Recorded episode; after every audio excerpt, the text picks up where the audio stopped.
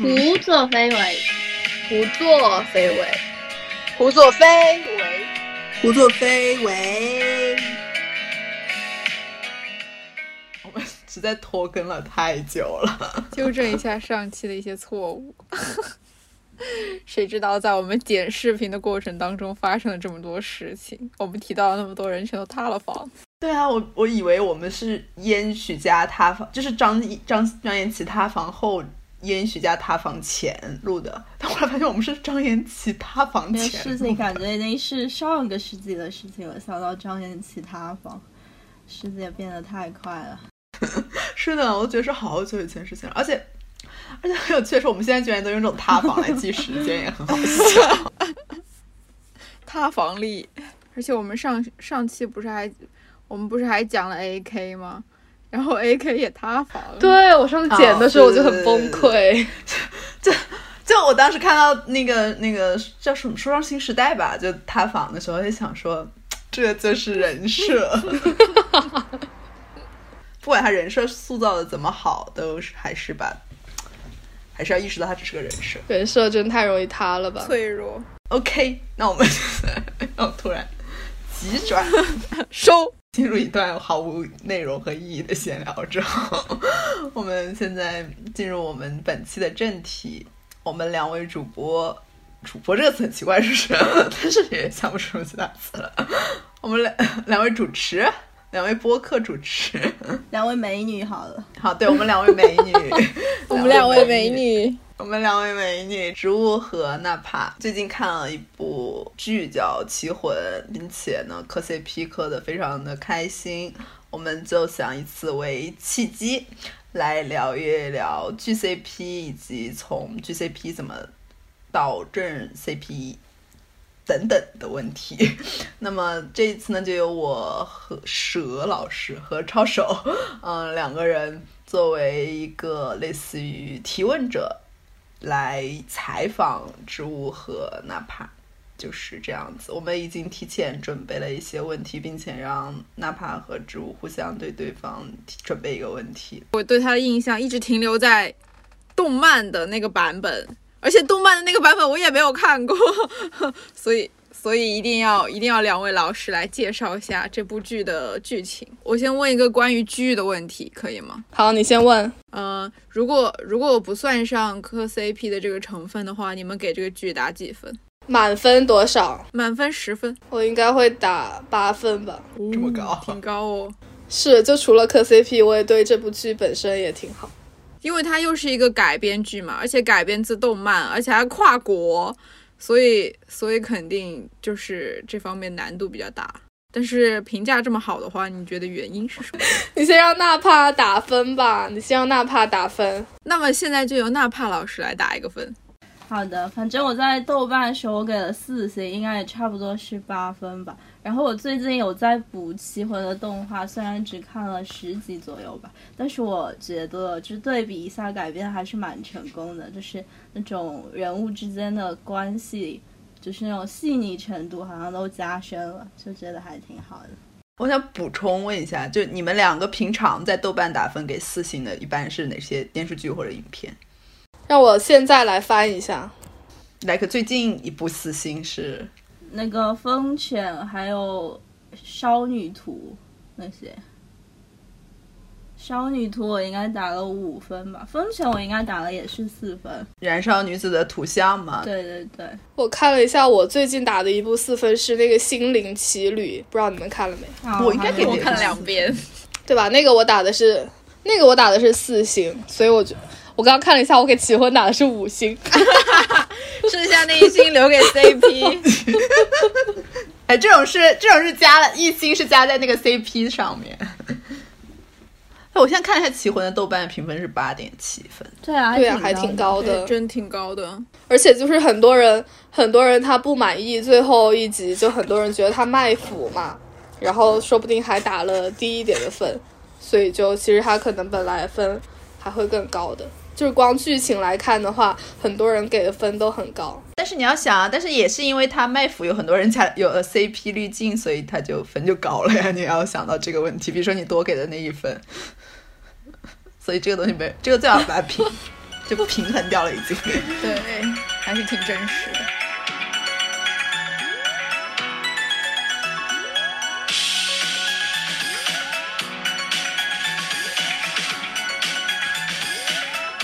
大怕来介绍一下剧情。啊、就是想想从哪里开始讲啊，就是时光他出场的时候，他是一个小学生，就是一个非常普通、有点调皮、学习也不大好的小学生。然后呢，他有一天发现了一个古老的棋盘，并且呢，呃，无意中就触发了棋魂，就是楚莹。嗯，然后楚莹呢就附身在了住在他的心里。然后楚莹呢，她是一个南梁时期的骑士，呃，就是当世高手，天下无敌。然后因为种种原因呢，他在那个世界活不下去了，他就选择去自杀。然后在他自杀那一瞬间，他就呃进入到了一个就是没有就进入到了一个空间，不对，应该说进入到了一个没有时间也没有空间的地方，呃，就是附身在这棋盘里，然后他就在一直待在这个棋盘里，呃，自己跟自己下棋。后来呢，他在清朝的时候有一次呢也被触发了，他就附身到了清朝那个小孩子的身上，然后那小孩子后来变成一个非常非常有名的呃骑士，然后他的名字也在呃就是他的名字也流芳千古吧，有点这样的感觉。然后后面他第二次被触发呢，就是被时光触发，然后呃到那个时间他已经在那个棋盘里面累计呃待了超过一千年的时间。然后他就很想下棋，可是时光他是一个小调皮的小男孩，他完全不喜欢下棋，也不知道围棋是个什么样的概念，嗯，所以一开始他就是有有点那种利诱他的感觉，就楚莹都答应帮时光就是做一些历史题啦，什么什么什么，反正时光也就帮楚莹下了几盘棋，因为别人都没有办法看到楚莹嘛，然后他自己也不能拿棋子，因为他就是一个灵体，嗯。后来，呃，我想想讲到哪里了？对，他就帮楚莹下棋，然后呢，他呃在这个过程当中就碰到了余亮，因为余亮是一个就是当世名手、世界冠军的孩子，就非常非常有天赋，然后呃也很努力，呃同龄同龄的棋同龄的小孩就没有他的对手，他可能比很多大人都厉害。然后，呃，时光就去找他下棋，因为那时候时光不知道余亮是一个非常非常厉害的小朋友，但是因为呃，时光其实不是时光，是楚莹，然后呢，楚莹的这个实力就吓到了余亮，而余亮又以为时光是一个跟他一样大的小孩，所以就给他造成了非常非常大的冲击，就感觉呃，就是时光这样的小朋友拥有这样的棋力是他呃望尘莫及的，然后就就是有很深的心理阴影。所以呢，后面呢，他就呃，就当中当中省略很多很多东西，他就去韩国学棋，学了六年。然后这六年里面，因为楚莹跟时光之间也发生一点矛盾，然后时光就把楚莹给赶走了，楚莹就大概有呃六年没有出现。后来呢，时间过去了六年，余亮从韩国学习回来了，时光呢又重新把楚莹给找了回来，然后。这时候，因为时光自己就是逐渐已经开始喜欢围棋了，所以呢，他就不愿意要楚莹这个外挂帮他下棋，他想自己下棋。然后他一自己下棋，呃，不就就不就让别人知道他其实水平很差嘛？然后呢，这个时候他也跟余亮下了一局棋。然后余亮本来很期待六年以后就是自己学成回来跟他对弈，会不会就是可能可以就是和他。匹敌，结果没发，嗯，结果没有想到，因为时光这时候他自己下棋，没有想到时光就水平这么次，他就觉得非常非常失望，就是自己就是追逐了六年的人，怎么会是这样的这样的一个垃圾的水平？然后，对，然后，然后他就，对，然后他就决定就是 move on 了，他觉得觉得这六年自己就是个傻子，没想到他开始 move on 的时候。他开始目望的时候，时光他就，呃，时光就开始有点上头了，因为呢，他感受到了余亮的这种灼灼的目光，然后他知道这个目光就是不是看自己的，是看呃寄生在他身上的楚莹，然后他就很希望余亮看到的是就是真正的他，就真正的时光。然后他就没想到连 替身梗都来然后。他就的样子。对，然后他就开始努力，然后就开始了一段他们两个人互相追逐的旅程，大概大概就是这样子。后面就有很多的剧情，对。听起来就一个是对一个很热血漫套路，然后还有一个很好磕。OK，那我们请超手老师来提出第一个问题。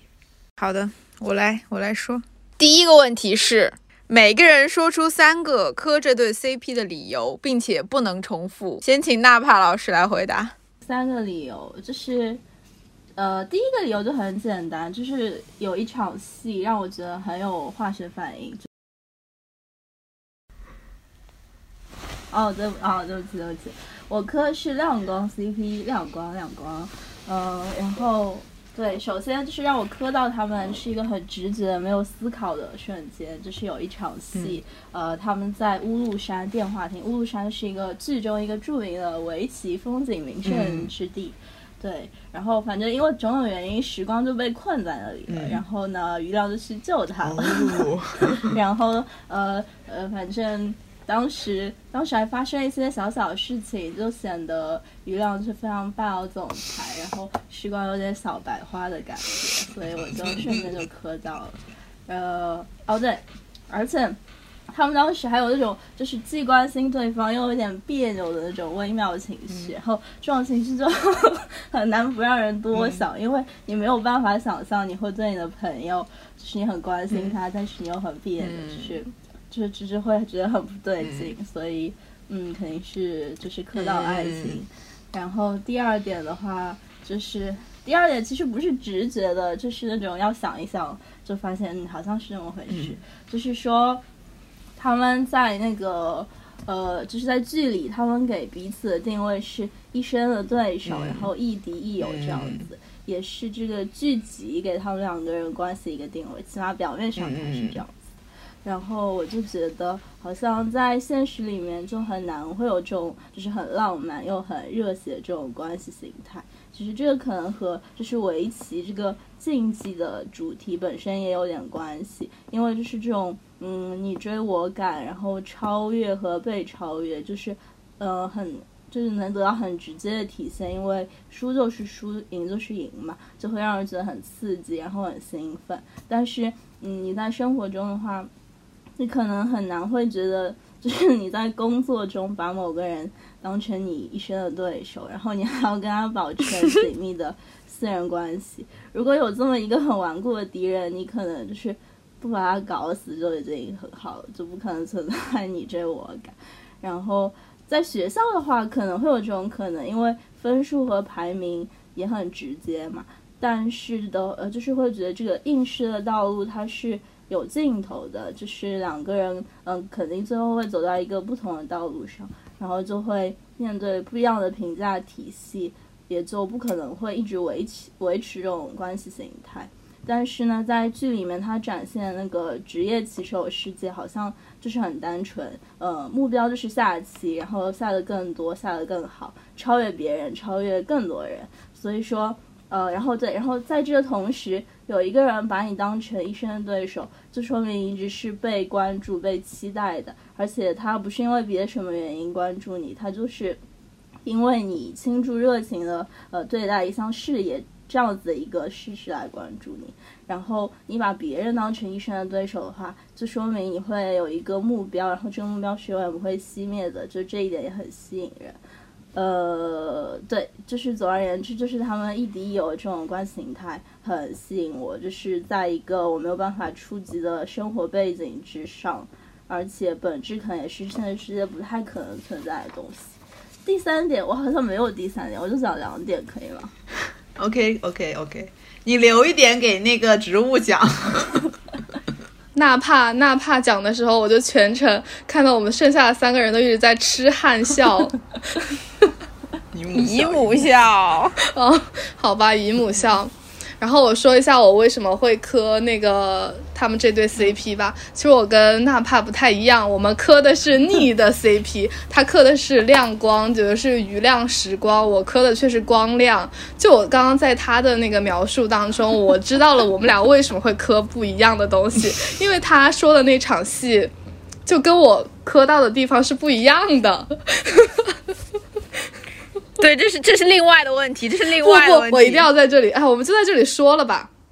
因为这也是就是刚好是那个理由那里嘛。然后因为刚刚纳帕他说他是在那个乌路山那一场磕到嘛，然后但是我是比他更前面的一场戏，就是呃时光他在呃是三年后还是多久，然后就是重新把楚莹找回来之后，也就是余亮他。哦，六年，六年之后，余亮从那个韩国回来的时候，他们俩第一次在一个那个高中的围棋联赛上面，然后第一次六年之后的对弈那一次，然后因为时光他那个时候就突然改变主意，不让楚莹帮他下棋，想要用自己的棋去跟余亮对弈嘛，然后但是他自己的水平又是相当于可能才初学者。然后就完全不是余亮心目中的那一个小的时候可以跟他比肩的那种天才棋手，然后就余亮那个时候就很就在，因为像这种职业棋手，他是肯定能够嗯在很早期的时候就发现对面的人可能已经不是当初自己认为的那种水准嘛，他就很伤心，他就整个表情就突然变化，然后就说什么什么时光到底什么意思之类的，然后就说这样的话，然后。就一下子从那个椅子上站起来，因为余亮他其实是一个很冷静，然后很很就是稳重的一个人嘛，他是很少会做出那样的动作的一个孩子。然后我当时就觉得他面对时光的那种感情是不一样的，而且他当时我是觉得他很委屈，就他除了愤怒，更多的是委屈，不只是。呃，就是更多，虽然说更多的是为他自己委屈，但是我觉得他也是为他们形成的这一段比较特殊的关系所委屈。就是他本来以为自己遇到了一个，就是可以跟他成为亦敌亦友的那种对一生的对手，但没想到自己六年为了这个人努力了那么久，回来发现他是一个下棋下的那么烂的一个人，然后就整他就非常委屈，然后。对，然后他就，而且，然后他就下完整个棋之后，然后就背对着时光，然后说了很长的一段话，然后那也是余亮可能整部戏唯一一次流眼泪吧，然后就一滴眼泪从他的左眼眶流下，然后身边全部都是他的那个高中的那些同学们，因为他。一开始就是告诉他的老师，告诉他的同学，他一定要跟时光下棋，尽管是做一个，就是因为是呃时光的水平很差嘛，然后他只能做他们那个代表队的三台，也就是就相当于有点像嗯。有点像怎么说？可能一台是最厉害的嘛，然后三台是最差的，就整个队里最差的，然后才会做三台。然后余亮本来已经是快要，就是已经是职业水职业棋手的水平了，然后他就给老师发脾气，说他一定要做三台，就是为了跟时光对上。就他身边的所有人都觉得他很固执，然后为什么会非要？去跟时光这种烂棋手下棋，然后只有他一个人觉得时光是最棒的，就是那种。结果他是他在那个当下就受到了特别大的打击，然后那个表情就真的很委屈，就是我没有办法用，就是那种咋说呢，就没有办法用语言完全形容他那种心情。但是当时我就跟他很像的心情，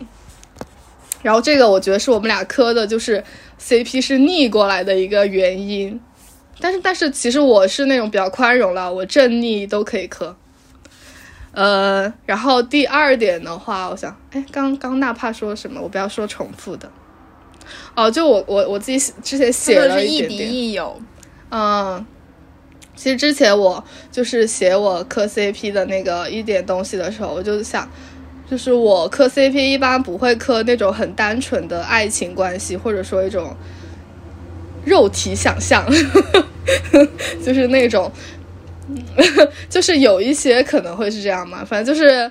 呃，不会磕那种比较单纯的感情关系，然后比较喜欢磕那种很复杂的，比如说，就像起就是刚刚娜帕说的，他们俩是亦敌亦友的关系，然后我还觉得他们俩的一个化学反应是，就是他们俩都是在剧情当中有那种变化，就是为了彼此而变化的那种，呃，就那种我就是参与到情感走向的，就的感觉。对对对，就我们俩已经是那种交融的一种状态了，就不仅是，就是不仅是只有爱情这个东西把他们连接在一起的，然后他们也有很多别的情感，比如说他们对围棋的热爱呀、还有他们就是对彼此的那种追，就是向往，还有追求，对一种更高水平的一种追求。然后这就是我觉得这也是就是那种热血漫的一个比较共同点吧，就是为了一个更高，然后更向上的一种精神去努力。然后而且他们俩就是，就对，然后就是那种互相较劲、强强联合的感觉，我就喜欢。我不喜欢，因为我我喜欢磕 CP，就正逆一般正逆都可以嘛。然后所以我就喜欢那种两方都是比较强的，也可以说是双 A 吧。嗯嗯嗯，嗯，也不是也不知道，然后就是那种，呃，互相可以进行改变的，而不是说他们两个的关系是固定的，就一个人一直充当某一种角色，然后他们会为了彼此，我希望他们是为了会会为了彼此而改变的。然后还有一个就是，我看看剧，我有一个就是比较特别的爱，也不算特别的爱好吧，就我喜欢，就比如说以这这部电视剧为例吧，我喜欢。就是把围棋作为他们关系的一种比喻，就是我很喜欢把，就比如说围棋啊，或者说就某种体育项目，或者说某一种，或者说 idol 那种 CP，就比如说舞台吧，反正就是以一种那种比较特别的事件或者意象来作为他们关系的一种比喻，比如说像就是围棋，因为我之前也听过一些就是关于有人探讨围棋的那个嘛，然后就说其实围棋相当于那就相对于输赢来说，它其实更是一个关注过程的一个就是比赛。因为就是他们会有那种专业的什么棋谱啊，就是记录下来你第一步走了哪里，第二步走了哪里，然后就是甚至这个棋谱有可能是有版权的，而且在那个呃剧里面，它也就是出现了好几次那种棋谱，就是咋说呢，就是作为一个道具出现嘛。然后我就觉得他们两个就是下下围棋，也不是一开始就是说可以定输赢的，就算是再好的棋手跟再差的棋手对弈，他也不是可可能说。不是一开始就完全定胜负的，他有一个就是来回怎么运作那种交手的那种过程的感觉。对对对，然后所以我就觉得他们两个的关系，其实在这个剧里也是像那种围棋，真的像下围棋一样，就是一定要每个人走一步，然后才会把它形成一个就是比较完整的一个棋局。所以我觉得这个比喻我就很喜欢，对我就很我就蛮喜欢这种比喻式的那种故事结构。嗯，想想还有什么？差不多，差不多就是这些吧。你这其他的之后再说。好的，我们两个都有磕到，都有磕到。而且你刚刚在讲的时候，我就不停的想不停的想起，就是讲到青梅竹马亦敌亦友的时候，立刻立刻想到小英雄里面的爆豪和初九，然后想，然后又说到他他父亲是什么业，就是围棋大佬的时候，立刻又想到呃红椒豆和是的，是，我，看这个呃，你们这个最基本的光亮的这个人设就蛮热血漫的，就是一个比较调皮，然后有着一个外挂的呃少年，和另一个就是非常天才，然后执着于某一项事业的，然后冷静的那种，然后同时身上背负了很大责任的那种，就很少年漫。对，还有什么钢啊，钢对对级和云，雀，我也是想到佳佳了。因为它本来也是动漫改，编的。对，对，但是其实我还想到我现在在磕的 CP，就因为他们也是青梅竹就马。就，是可能这些关系对对对对。是对然后因为青梅，因为只要是青梅竹马，就会影响彼此对人格的那种塑造嘛，因为大家一直待在一起这样子，然后也比较而且运动番这个也深有同感，嗯。那么多运动番基本上就是基番。对，所以其实我也一直在找，就是我磕每一对 CP 的时候，到底有什么特别的。嗯就是那后来我发现，可能就是，就除了共同点，就是还有什么特别的，就是我为什么会啊，磕这对 CP，、因为 CP 那么多，我为什么会选择他们这是一？个所以我经常也在想这个问题。嗯真是一个会自我思考反思的人。批评与自我批评。就我磕 CP 真的巨简单，就是糖就甜。但是但是也要去怎么感觉来，怎么去定义这个甜跟糖啊？就有的 CP 他可能就是会把那种可能他们眼神对视这种就是糖，肯定不算，就是那种很普通的呢，就是大糖啊，就那种越多的越好。非常非常没就肉很体接触，啊，对对对对对对，也不是是吧？就是就是那种嗯，石老师喜欢对对对，是要喜欢那种怎么说？就是所有人不管磕不磕他们，都会默认他们关系是最好，也不一定是最好的，就是很好的那种。所以就是每个人对糖的定义其实不一样是的，。是不一样的。我我是那种就是明眼看到的，我是很直接的一个人。太惨了，太惨了！我们合体就没几次，又演的这种剧，唉，这样有身这样身体接触，微博不是直接爆炸？屁股贴屁股算身体接触吗？当时磕到那个磕到望线，感觉也有点相似哎，就是他们就是一一起行走江湖，然后就是拯救世界的这种感觉。确实也挺像。，就是觉得会被这种关系打动。好的，那我们接下来由我来问出第二个问题。下一个问题，嗯就是光亮光的 CP 粉中间磕他们真人 CP 的多吗？那么你们会磕他们的真人演员 CP 吗？或者说为什么你们不磕？你们先来说一个事实，就是多还是不多？就是磕真人 CP 的不 No，多。但我觉得其实算多了，不多吗？我不知道哎，就是可能是因为我没有关注我吧。不聊，主要是我们俩都不磕。对呀、但是我觉得有，但我经常在 B 站会有给我首页给我推那种他们真人 CP 剪的视频，我感觉还蛮多的。他们真人 CP 名叫什么呀？不过都是以身相许。好湖啊对，好湖就也是。啊，不是叫好糊吗？以身相许是什么？我我没有听过刚。去查，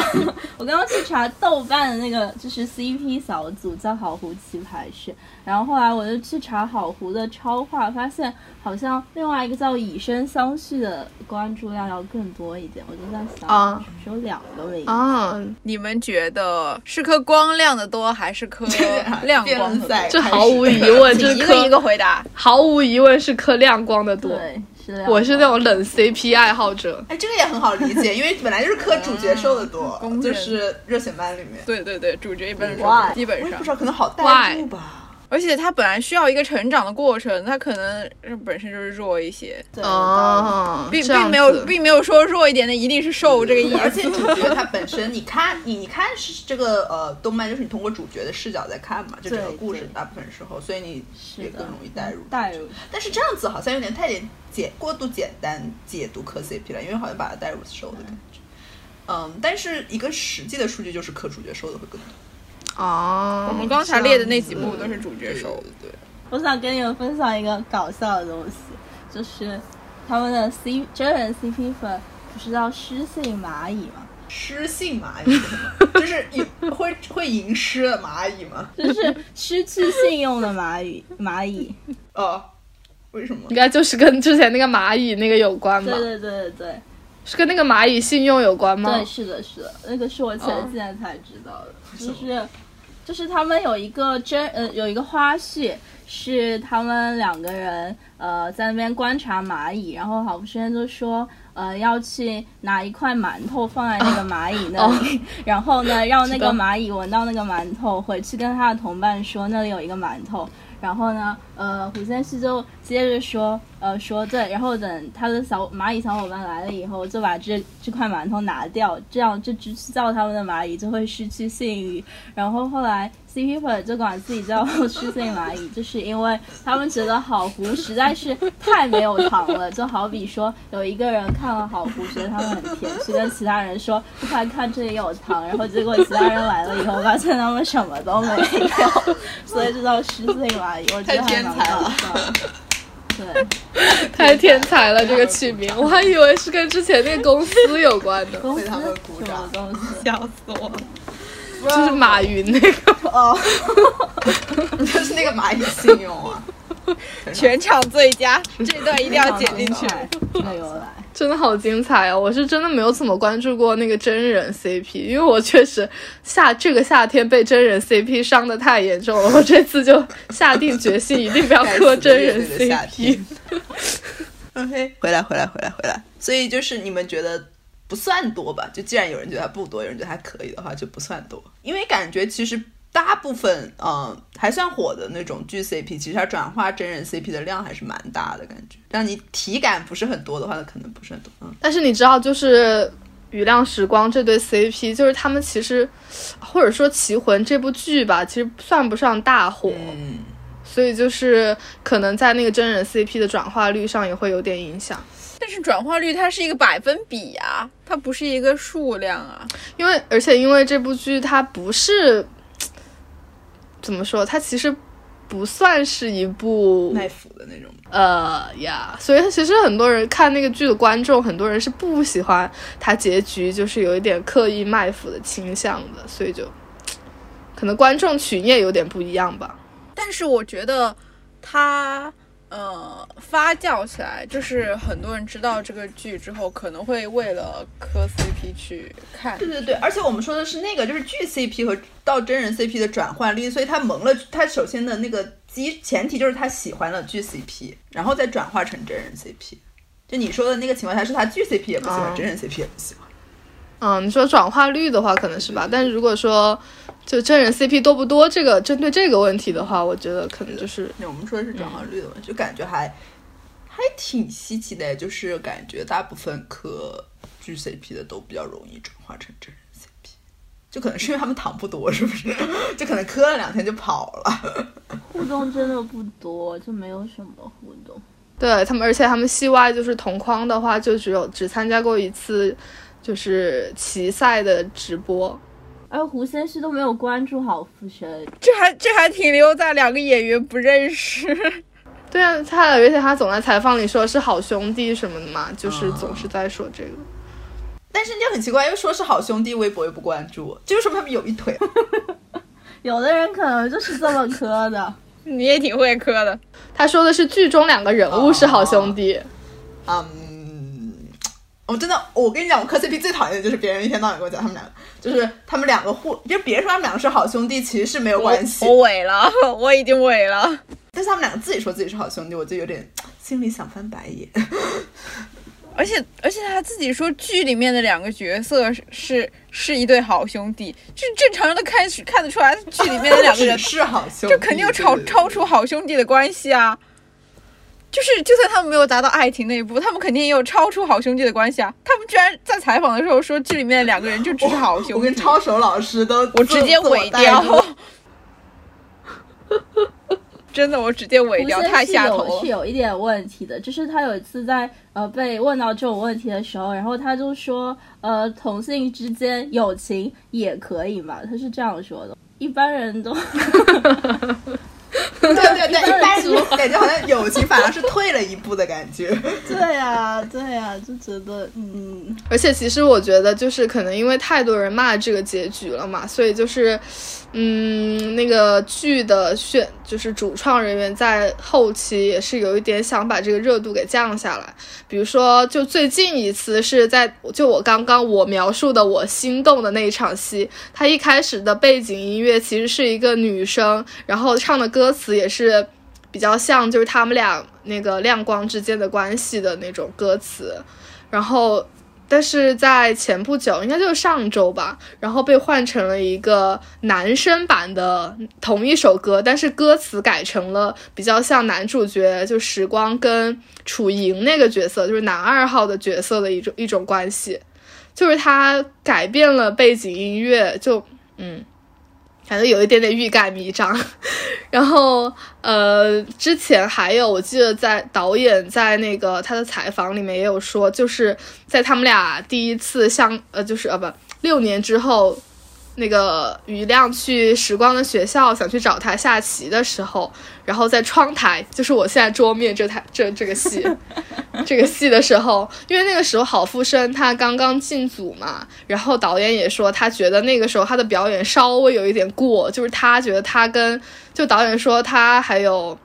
郝富生自己都会觉得那一场戏就是表情什么的稍微有一点过了，就是超出了友情。我我自己理解啊，就是有点超出友情的那种表现了。嗯，然后在后来就是很多采访里，他们也是有一点点就是用友情还有或者说亦敌亦友去解读这层关系嘛，就是感觉有一点点想把风向扭转一下的那种想法。磕 磕起来。我还记得导演就说自自己希望自己的团队吃相要好看，就有一点呃，好像是不想蹭男男 CP 的热度的感觉。可是他已经蹭到了呀，但是他可能也想有一个姿态吧，就是就是说我们并没有蹭的那种姿态。就是他可能只是想表达出一个不想迎合市场的感觉吧。嗯，哎，主要主要也是因为近两年那个哦就是这种耽美市场市场有点爆掉了，就是有点复合过过度了。真正复合的时候还没来呢。而且其实我觉得是以我自己磕 CP 的经验啊，就是我刚刚也说过，我我是不想限定在爱情里边的，但是现在磕 CP 就是很多还是就是把所有的情感都理解为爱情嘛，啊啊啊所以我其实不是特别赞同赞同这一点。因为我 CP 天天被人喊男科，就是因为不是很爱情，就一天到晚被被别人被拆家喊就是兄弟情，一辈子做好兄弟。但是兄弟情也很好是啊磕是啊呀、是啊，所以我不 care 拆家为什么就不能磕别的就你情感人家认识都不认识，在讲什么呢？真是这种感觉。我是觉得只要有情感就可以磕。是的，是的。而且本来人的情感本来也不是一个什么呃一个抽屉一样，从这里面拿出来的是爱情，那个拿出来是友情。对，是的。对啊，对啊。哎，刚刚那个问题是什么？我我觉得我都我们都有点跑题了。为什么你们两个没有磕真人 CP？对对对对，可能是糖本来就不多，人也不太熟，还刻意有避嫌。而且他们俩确实，而且他们俩确实就是，嗯，怎么说呢？不像是剧里的那种嗯，本人吧，就是，哦而且花絮也不是特别多。特别是郝富生，我觉得他跟余亮就是完全不一样的两个人。哦，所以就是你们没有办法把对那种剧里 CP 的爱，就是转移到，就很难产生一个连接，对也没有办法去转移这个是磕的感觉。可能可能就是喜欢那种感情会转移，但是就是作为他那个角色，对他那个角色投入的那种情感是不会转移的。就肯定多多少少会有一点吧，但是因为他们两，他们呃四个人就是两个角色和两个人演员之间的连接不是那么的密切，所以转移的也不多，这种感觉。是的，是的，是的。没错。这进入了第三个问题的范围了。第三个问题是，之前纳帕有在佘老师的微博评论说，虽然他不磕真人 CP，但是有把真人 CP 拿来当代餐。那么，请问你们觉得真人 CP 和剧的 CP 是一种什么关系呢？剧 CP 的塑造会多大程度影响你们对真人及真人 CP 的理解呢？就由本事件的当事人哪怕先来回答这个问题吧。我觉得，嗯，最简单一个原因就是因为真人给了 GCP 肉体嘛，然后角色那个动作和表现都是对演脸是一样的，而且有的时候他可能就是无意之间还是会流露出那种角色表情，就会让你有点错乱。出戏，对 对对，就是有点遐想。然后呃，我还就是我是就是这一对的话，我实在想不出来他们的关系。但是我想了一个，就是如果一定要说有什么真人 CP 的磕点的话，可能就是比如说在看那个剧集的花絮的时候，然后他们还穿着角色的衣服，然后留着角色发型，可能互相还会叫着对方角色的名字，然后肢体动作啊、神态啊，可能都还在呃角色里面。但是呢，那个花絮展示的又是一个戏外的场景，呃，据说演员还有很大部分是作为他们本人存在的。然后这样的场景就不免会让我就是想象，就比如说拍摄期间他们在戏外的时候是怎么处理自己的情感波动的。呃，万一他就是很投入角色，他可能会对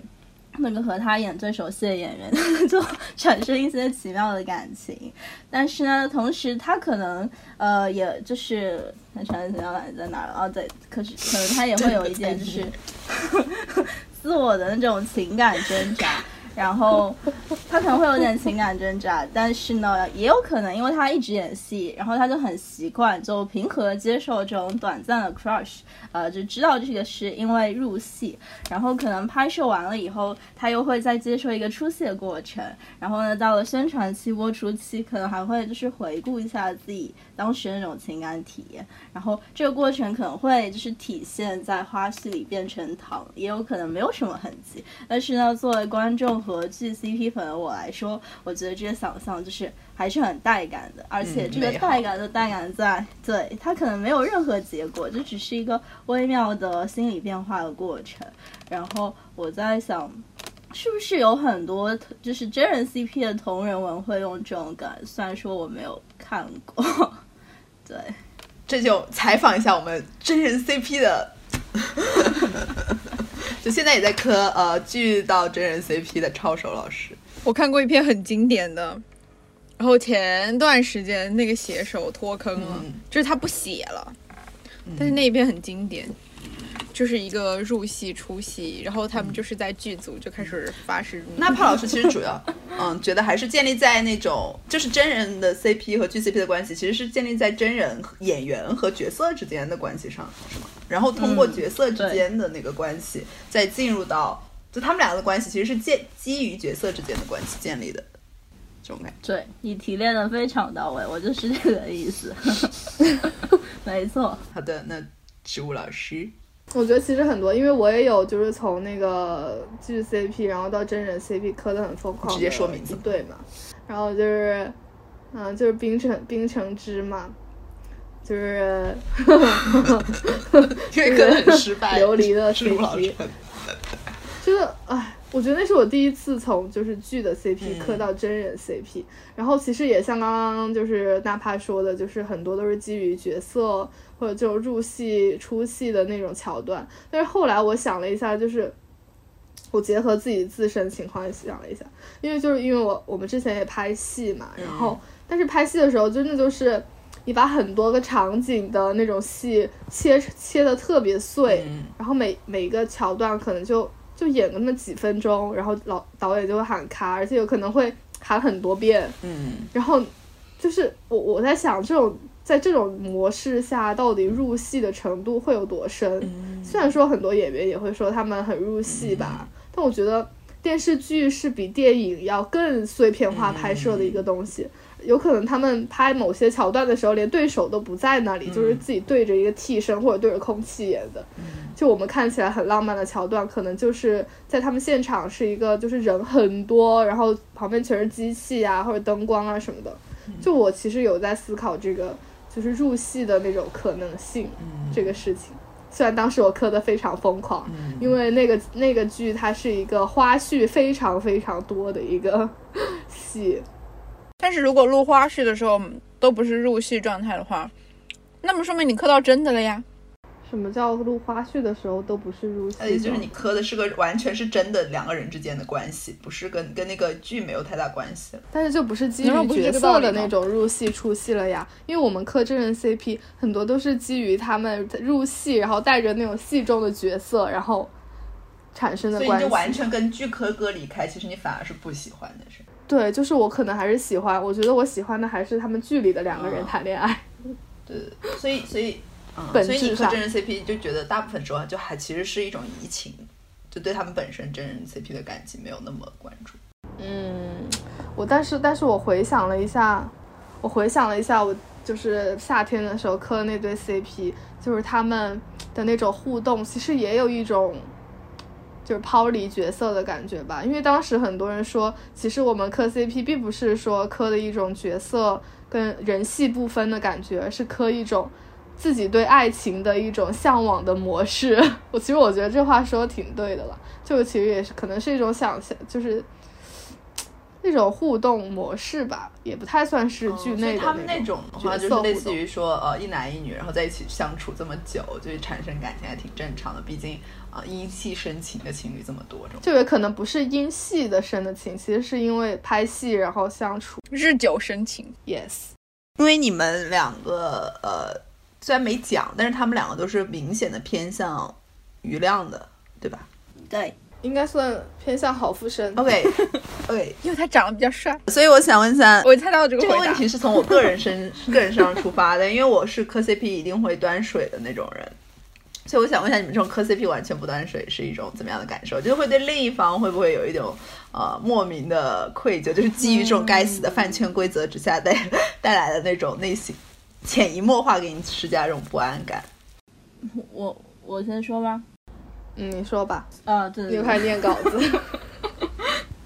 我是亮光偏亮嘛，然后我最开始微博关注了也是先好福生，再就是胡先煦。其实我一开始看剧的时候，我经常觉得就是时光很可爱，然后后面他就变厉害了以后，我还觉得他下棋好帅。但是确实是就是语量会比较让我有点那种那种心动的感觉，会想要去了解这个演员，就是了解他个人经历啊，什么关注他的同款博啊，什么站子啦，就是可能就是有有点女友粉心态吧。然后是过了一段时间，我才去关注胡先煦，然后昨天我才把胡先煦的站子都关注了。呃，可能是因为就是看了一段时间的同人，然后我就很需要就。继续在脑子里补充他的脸的那个图像，维持一种就是我单方面的那种亲切感和亲密感。然后呃，就是每次看剧去关注演员，然后反复看 cut 啊、采访啊、花絮啊，好像都会有就是同样的感觉，就是找到一个就是一段时间里面让我觉得非常有趣、非常快乐的东西，就是一个娱乐的舒适圈，然后就会。很希望留住这个单方面的熟悉感和亲密感，然后甚至会因此就是抗拒打开一个就是新的剧，就是怕这个新的剧会不会让我失望啊，没有这么有意思啊。呃，我我我想我想说什么？哦，对，哦对，所以这种心态就是，我也觉得我也觉得特别好听。没事没事没事，继续哦继续。我想我想说的就是说，呃，因为我想要留这种熟悉的快乐，然后就要不断的补充，就是这份快乐里面的相关的因素，就是为什么从不端水到有点端水的过程。对，哦好像是有点跑题了。就是所以你是有一点啊，一开始是为了就是把这个想象和这个人设留住，所以去关注他，但是越关注他，你就会越开始断水这种感觉。是的，是的，但是我还是不会买胡先煦的电子刊的，应该是这样的。所以你是买了那个好福生的电子刊是吗？对，但但也没有全买。电子刊才几块钱，电子刊都不愿意买，是的，我电子刊上次都买了六本，饭圈标准就在这里。贡献一点流量，OK，而且我只会买一本。你就说明那个爱也就那样。没有没有没有没有，我说错了，不能 不能，而我不能用是一本都不金钱和买的人金钱不能和感情等价。我要非常嗯郑重的这里说一下，金钱和感情不等价。搞半天你们两个都变成好富生男男呃女友粉，其实他也端水，他不他都不花钱，没有水，没有碗，啊，什么没有水没有碗？就是你你如果不花钱的话，你就没有水没有碗。但是我有我有就是感情，对对对，情感上是会有偏向的，对不对？还是要再次重申，金钱和感情不等价。对我也贡献了流量，我还为他转发。对他也做了数据，所以所以所以所以现在请你来表达一下，就是你觉得如果不断水不断水的感情，呃，在真人里面为什么不断水吗？其实因为我因为我觉得也跟剧有关系啦，因为在剧里的角色我就是比较喜欢余亮那个角色的，所以所以就是那个移情之后，我对余亮这个演员当然也是更加喜欢的。就是我觉得我磕 CP 一定要是两边我都有好感的那种，我才会磕。嗯嗯当然，虽然说我喜欢的也是他们之间的那种关系，并不是说单单个的人，嗯。但是我会一定程度上去了解他们嘛，然后在了解他们的过程当中就会有偏好了。嗯，真人因为真人 CP 还有一些过去的物料可以补嘛，嗯。然后就会我觉得难免就是你面对两个人的时候会有不同的特质，就谁的特质会更加吸引你是，因为而且因为刚刚我们也说过，我们不磕真人 CP 嘛，所以所以真人 CP 就没有那段关系的那种就是阻挠了，所以你会比用相对比较公平的眼光去看他们两个人各自以往的经历，嗯所以你就会有偏好。对于胡胡先煦，因为我以前听过一些 他不太好的传闻，所以就是有一点点受影响。虽然他演技很好，这一点这一点我是很很佩服他的，但是就我可能更偏向于那种，就是好富生那种素人大学生的特质一点。然后至于说不端水的感受呢，会不会有愧疚呢？因为两个人我都不花钱，所以我好像没有太大的愧疚。没有，我觉得是这样的，因为你情感上肯定会有是会有偏向的，但是我每次想到这种偏向，我就会觉得有一点啊、不太好的感受吧。就我会希望说，我对两个人还是会有不说同等的喜爱吧，但是那种流动性的喜爱，就有时候更喜欢他，有时候更喜欢他一些。但是你怎么能要求自己做到这一点呢？是啊，做不到，所以我只是说有一种，所以才会产产生那种类似于啊、也不叫愧疚吧，就是会有一点不太舒服的感觉在里面。就假如说你不端水，你是不是怕自己把另外一个人当成那种恋爱工具人的感觉啊？是的，是的，是的，是有这种感觉。但我觉得对一个关系的理解并不会，啊、就是说你觉得你不端水的话，你就在理解他们的关系上，你会觉得另外另外一个人特别的机械嘛？这就是就是会影响你理解他们的关系吗？嗯，也不是吧，因为我对他们的关系的理解其实是相对来说比较站中间的。就我包括磕他们的 CP 都是比较不太在乎攻受的那种。嗯，我觉得，而且他们两个的关系也是只有他们两个才能形成的，非常嗯特殊的一种关系，所以肯定，呃，我端不端水都并不影响我对他们关系的理解。我觉得不端水，端不端水，主要还是因为，嗯，我磕的是一个偶像男团的 CP，所以他个人之间是存在一些竞争关系的。嗯就是粉丝塑造出来的竞争关系，嗯、因此我觉得如果呃如果我不去，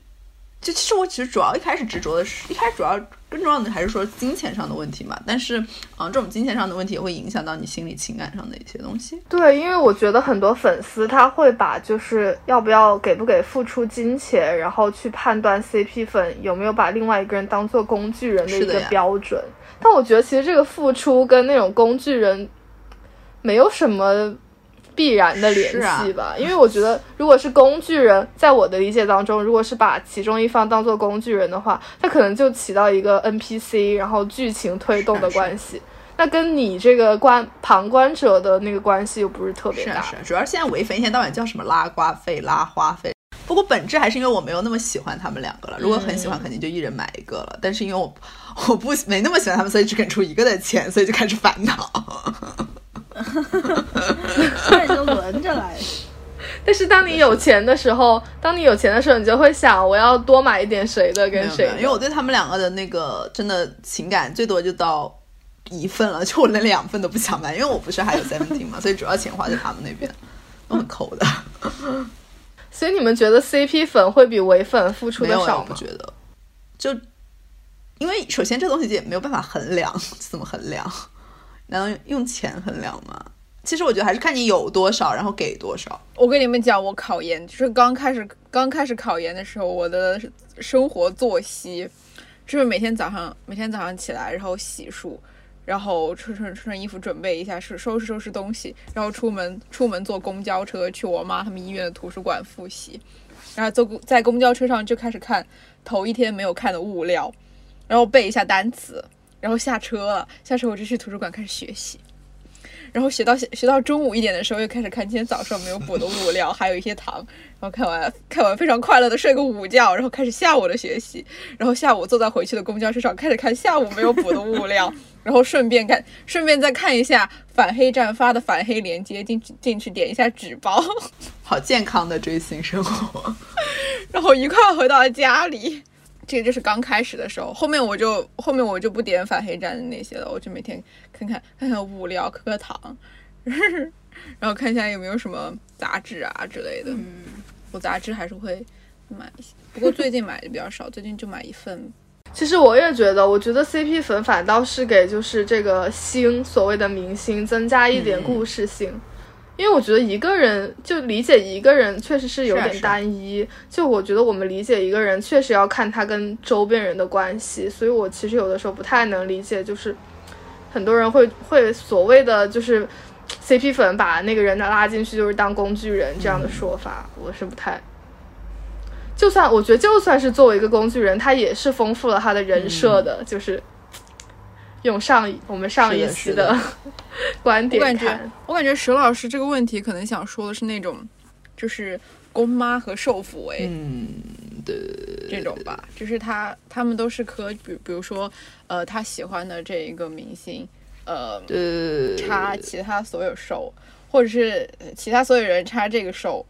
就是这种，就是公妈或者受抚慰嘛。另外一个人是谁不重要。你刚刚说那种、哦。呃，你一定你说一定要就是对另一个人有喜爱才能磕 CP，、那是啊，那如果对另一个人没喜爱也可以，可能叫辅为啊。对呀、嗯，也是，嗯，对，其实只是我自己在一直在思考的问题，可能是我对我自己的要求太高了，就总希望自己做到一个很政治正确的对，样子。抚慰，抚慰是就是很存在的嘛，就是真的会有这样的情况吗？存在在啊真的存在。会啊，就怎么做到的呢？我不知道要谁当过谁采访，应该就是把自己把，如果如果是受辅为的话，应该是把自己带入带入那个千变万化的宫里。也有我觉得也有把自己带入手的，就可以去嫖很多人。哦，确实。但是反正我是我觉得这是一个很奇怪的群体，我从来没有接触过。就如果有呃，虽然我觉得也没什么人听我们节目，但是如果有有这种呃，把把公当受，把把把可以给我们对对对把留言把把分享你当工具瓜，把受当工具花来磕的那个福威，欢迎给我们留言，我们很友好的，真的特别友好的。那他们会真的，我一直我一直觉得辅为反辅为会直接承认他把。就是跟他喜欢的人相对的一方称为工具人，这种就还是看他，因为辅为他也是有那种，就像皇帝开后宫，他也是心里有个三六九等啊，他肯定就是他喜欢的那些就弄得很好，他不喜欢就单纯的是一只瓜呀，一根黄瓜。嗯，我我其实我觉得我是那种，就是如果是我不喜欢的人，我甚至都不想去理解他，更别说就是拉瓜拉花了。就你拉他，你至少得给他想个人设吧。但我觉得我连这样的力气都没有。他可以只是 一个不喜欢的人，那就一根黄瓜好了，为什么要一个人？黄瓜，所以它就是作为零。件存在的，是吧？我也不知道，我乱说，对不起。如果有哪个受福为来听我们的节目，觉得我冒犯了你，你就当我在乱说。我们这个题目，我们本来这个节目想叫胡说八道的。我们可以改名，我们的我们的衍生节目就叫胡说八道。对不起，对不起，现在这里给你们先道歉先道个歉，对不起。OK，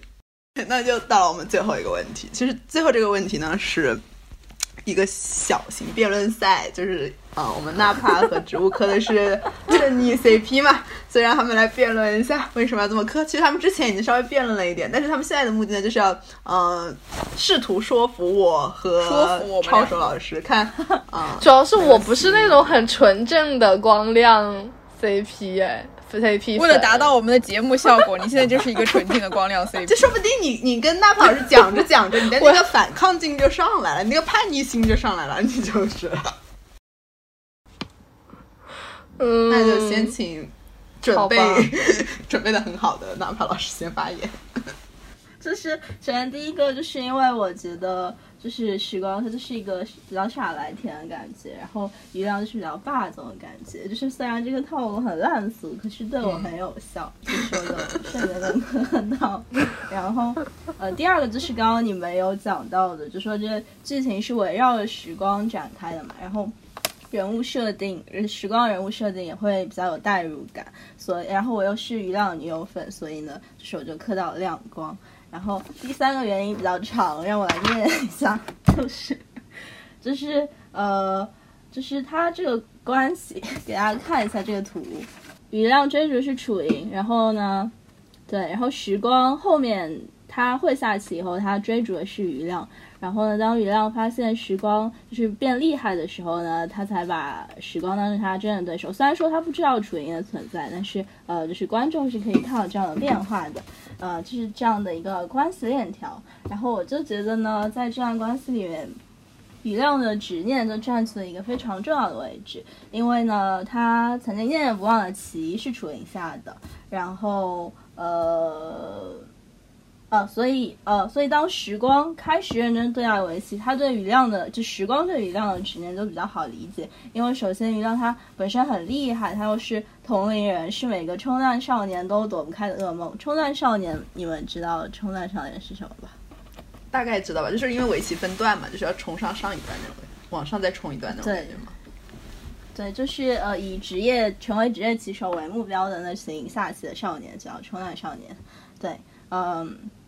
然后这是第一点，然后第二点的话，时光他一直想让余亮看见自己，呃，就是刚刚讲的嘛，他感受到过余亮那种就期待、渴望的目光，但是呢，他又很清楚这种强烈的对弈的渴望是冲着楚莹去的，然后就是这种你爱的不是我的灵魂的这种感觉，就是可以想象他应该是非常难受的。所以时光就很想通过自己的努力，让余亮盯着楚莹的眼睛，真正真正变成是盯着他的，就是想成为那个被渴望、被期待的人，然后就是那种呃，我终于拥有了你爱的灵魂的这样的一种感觉，是我理解他的心态。但是就是我觉得余亮就不太一样，在他发现时光奇异很差以后，其实他完全可以选择 move on，而且他其实开始是已经有一点 move on 了，但是因为种种刺激，还有他自己的执念很深，他还是就是回头了，而且就是频繁的回头去看那个正在靠自己的实力逐渐追赶上来的时光。所以说，在这段关系里面，这时光就一直是一个追赶的姿态，余余亮的回头就很重要。假如说他不回头的话，其实他身边还是有很多可以激励他进步的人，比如说他世界冠军爸爸，还有他的师兄，呃，就是他师兄是什么最年轻的九段，反正就很厉害。然后呢，时光就只是一个普普通通的冲冲段少年。假如说不从主角视角去看的话，呃，不在意时光，不关注时光，我觉得是非常正常的事情。嗯，所以我觉得余亮的回头很重要，就是他很大程度上最终推动了就是他们这段关系的形成，这是我占亮光的最重要的原因。我说完了。你说的真好，嗯 OK，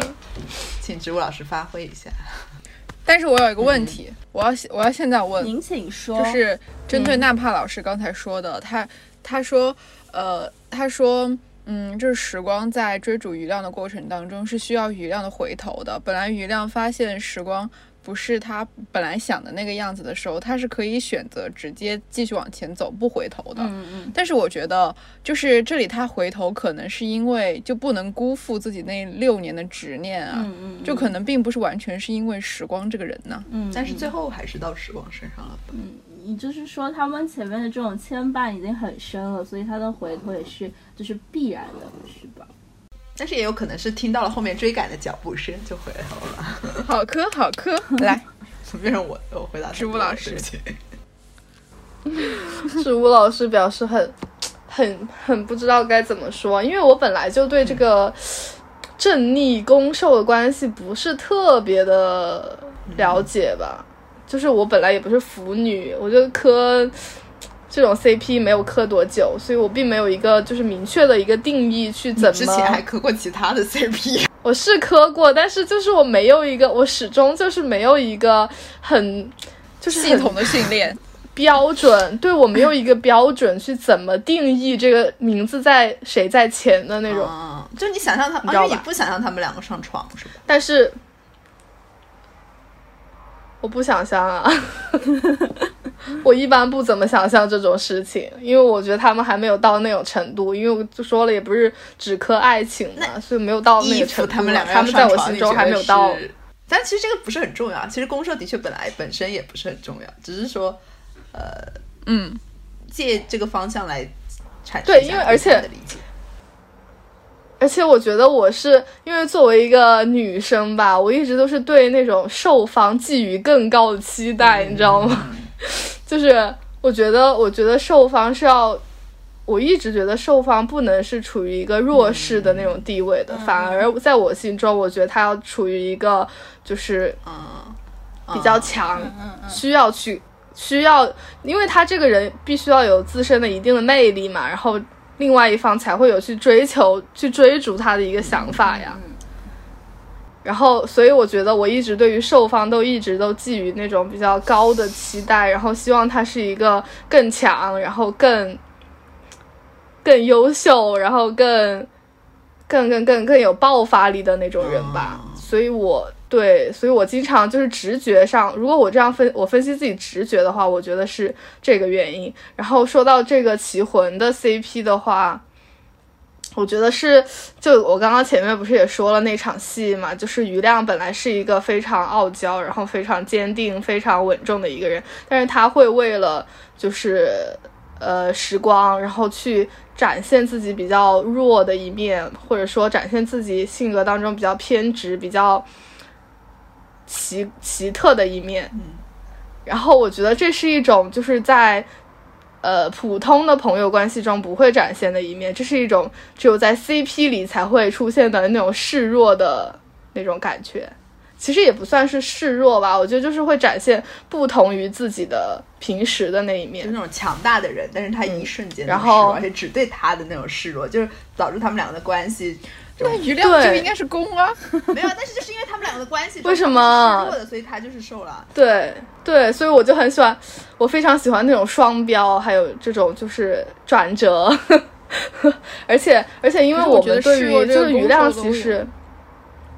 确确实是啊，但是我只是我自己对于受的那一方比较有这样的期待，我对于攻的那一方没有太多的那种这样子的期待，然后。呃，而且在这个剧在剧中的话，嗯，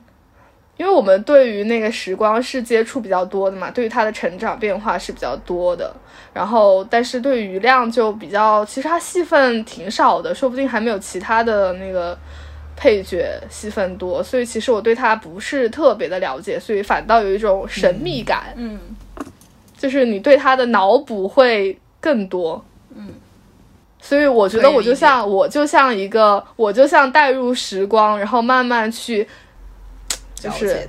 去探索另外一个人的那种感觉。所以我觉得我是一种站在时光的角度去看余亮的那种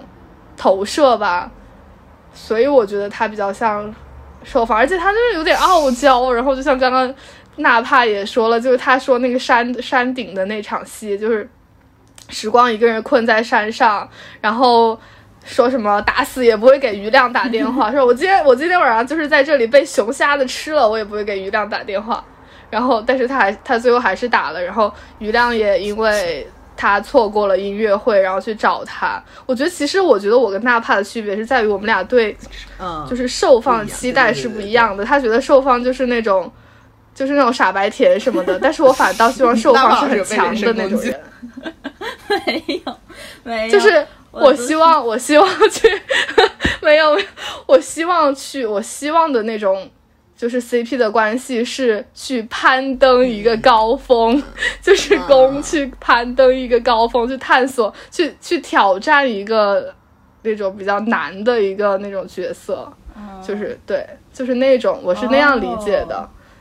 我觉得也是一种出于对女性的一种期待。说实话，我觉得我自己我觉得你是那种，你是把性关系理解成，也不是理解吧，就是感觉性关系它是有一种权力关系在的。然后那种，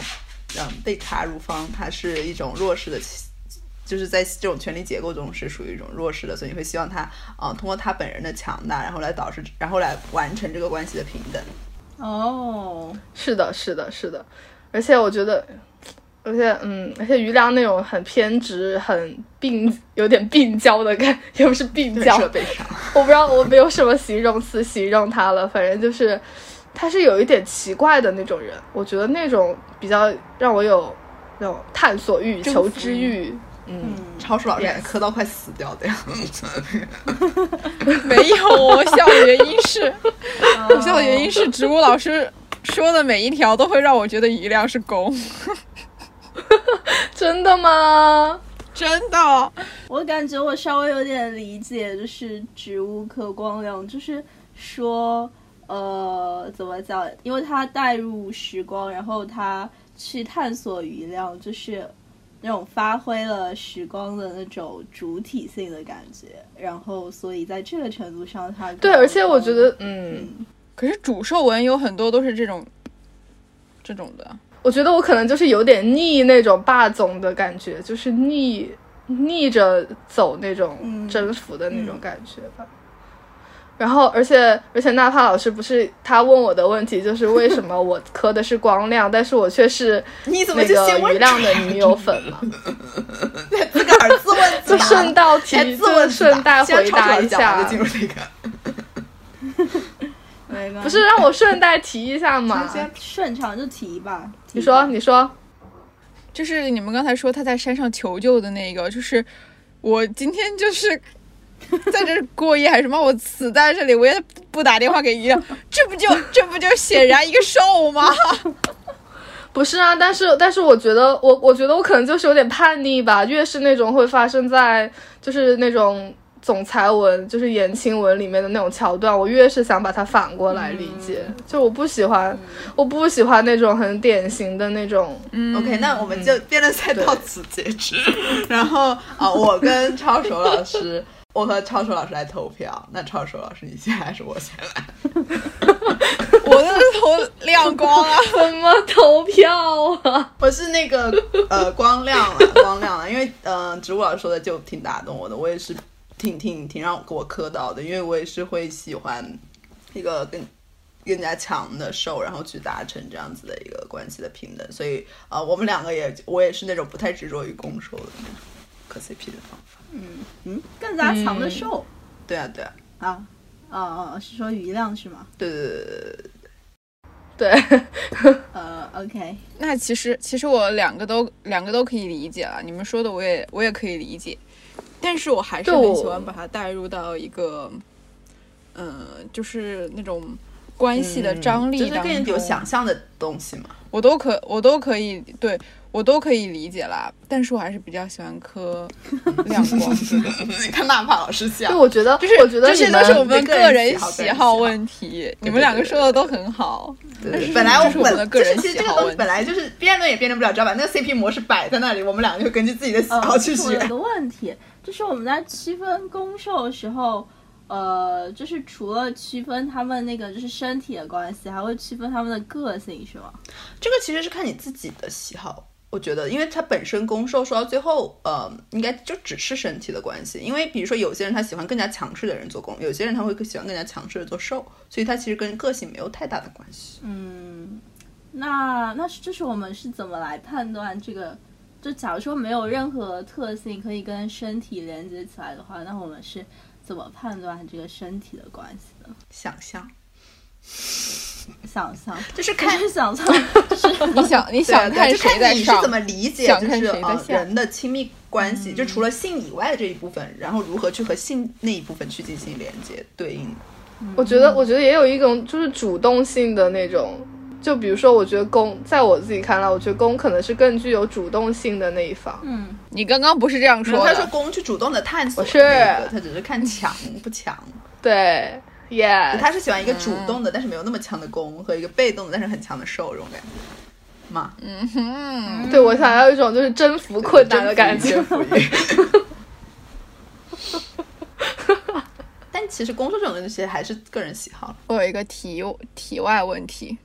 想要问大家，就是你们对那些明星的唯粉磕自己爱豆和自己爱豆 CP，、就是给他两个人格，对，就磕水仙。你们你们怎么看我觉？得这只是唯粉为了避免拉瓜，就自己嗨，你知道吗？就为了避免，就是为了避免磕 CP 自己嗨。就是他们磕又想磕，但是又哎，我会怀疑真的有人磕水仙吗？我觉得应该不会有很人真情，就是真情实感有有。啊，没有这种体验，真的有。那其实本质还是他们自己喜欢那个人嘛，就只是单方面就是他们喜欢。但我觉得那个这真的很建立在想象之上，哎，就是你要把一个人拆成两个人，就相当于我们上一期讲的那种，就是拆成两个完全独立的人设，然后让他们进行对关一些关系。我觉得就完全就是想象，那个已经是看图说话的地步了，就是这个明星他不同的两两套造型就可以树出两个不一样的人格。我觉得那脑补实在有点太多了。你看过他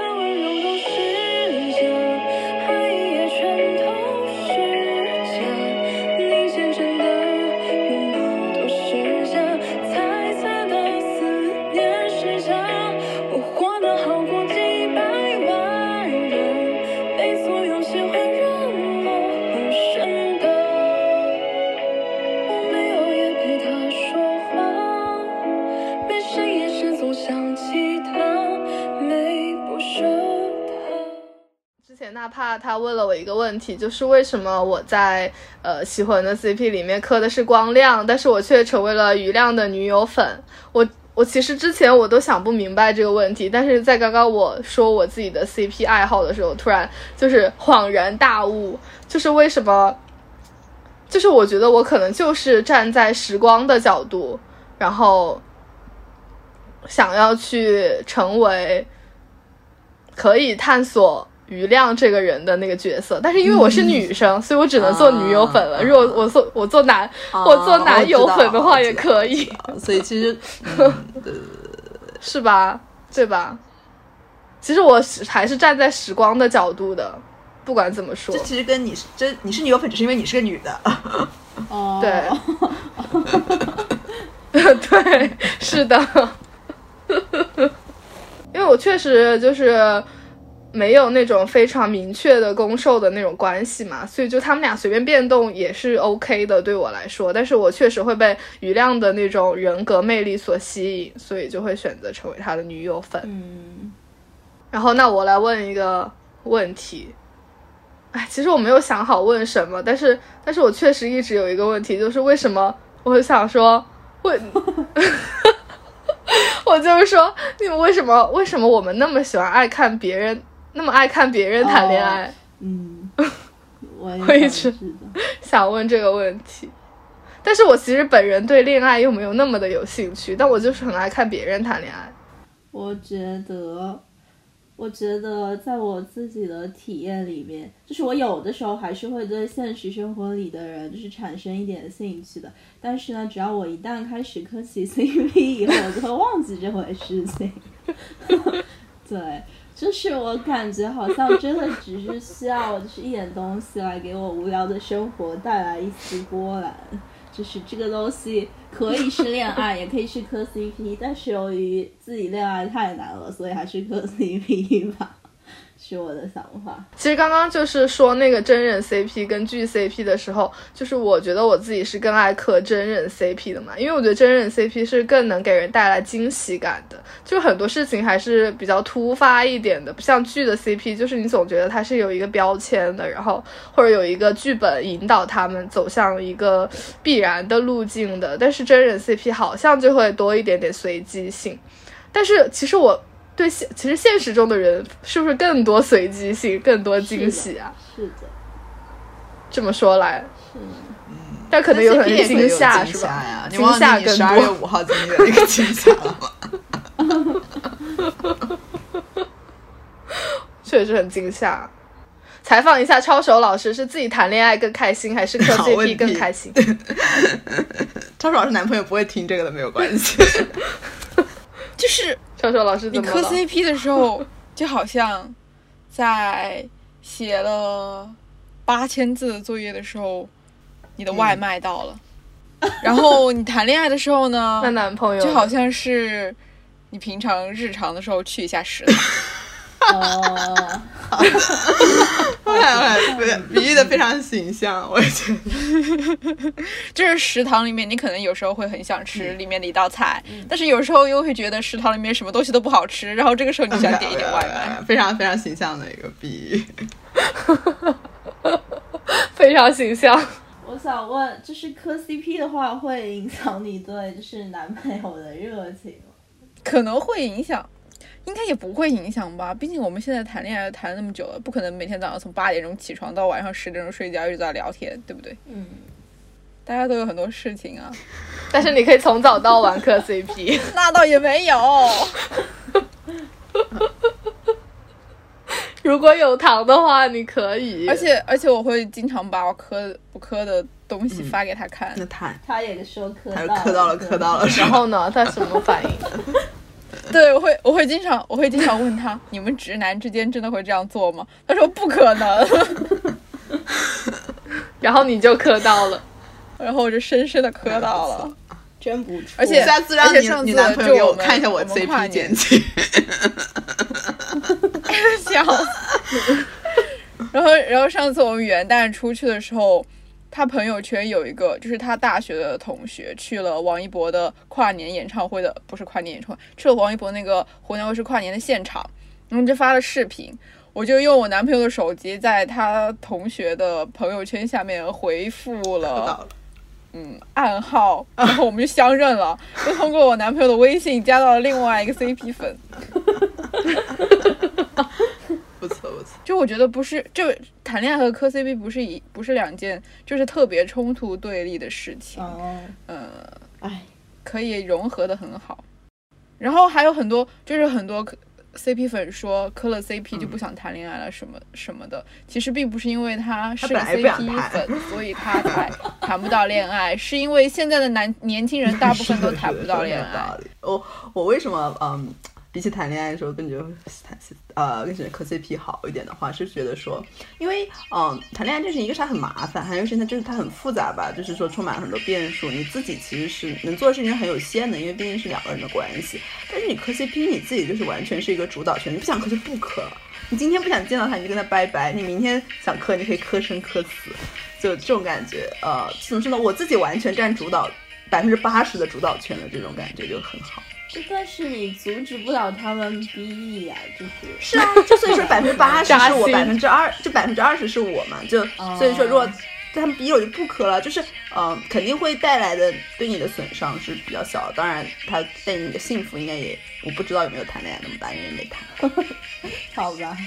对，说的对，说的没错。唉，希望我们都早日拥有甜甜的恋有什么特别爱。好？结束打板。甜甜的恋爱还是不错的吧？你是苦苦的恋爱。想怎么谈怎么谈。